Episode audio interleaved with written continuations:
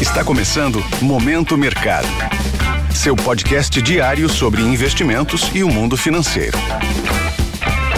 Muito bom dia para você ligado no Momento Mercado. Eu sou a Erika Dantas e bora para mais um episódio desse podcast que te informa e te atualiza sobre o mercado financeiro.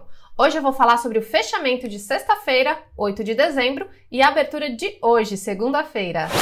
Cenário internacional. O relatório de empregos dos Estados Unidos, o payroll, veio mais forte que o esperado e jogou um balde de água fria nas apostas de corte da taxa de juros americana já no terceiro trimestre do ano que vem. Segundo os dados do relatório, divulgado pela manhã, foram geradas 199 mil vagas em novembro e a taxa de desemprego caiu para 3,7%, indicando que a economia segue aquecida. Apesar dos dados, os investidores não esperam novas altas. Mesmo com a surpresa negativa, o mercado manteve o apetite a risco, abrindo espaço para que as bolsas fechassem no positivo. O S&P 500 subiu 0,41%, Dow Jones avançou 0,36% e Nasdaq fechou com alta de 0,45%.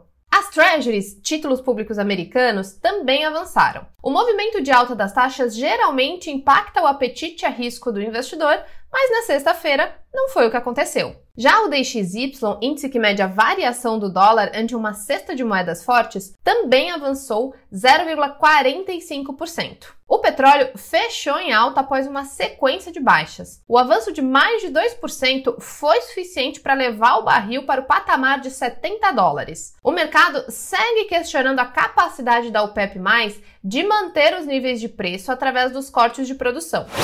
Cenário nacional. Por aqui, o dólar fechou a sessão cotado a R$ 4,92, avanço de 0,42%. A pressão vinda do fortalecimento global do dólar e do avanço das treasuries foram os principais responsáveis. O payroll mais forte que o previsto afastou a chance de corte dos juros nos Estados Unidos no primeiro trimestre de 2024, reforçando a tese que os juros por lá devem seguir pressionados. Na renda fixa, os contratos de juros futuros fecharam em alta, em linha com as treasuries.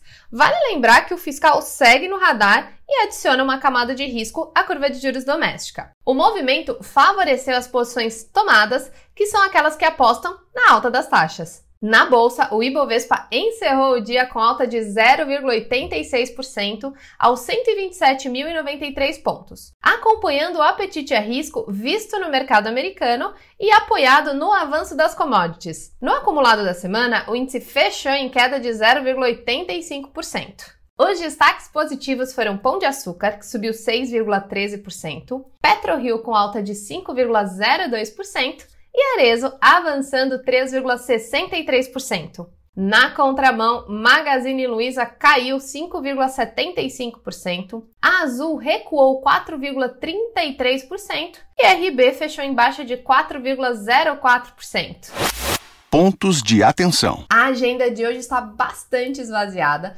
sem grandes destaques domésticos e internacionais. Vale acompanhar o Boletim Focus, que, como toda segunda, traz as principais projeções do mercado para o futuro da economia. Nos mercados, as bolsas asiáticas fecharam em alta.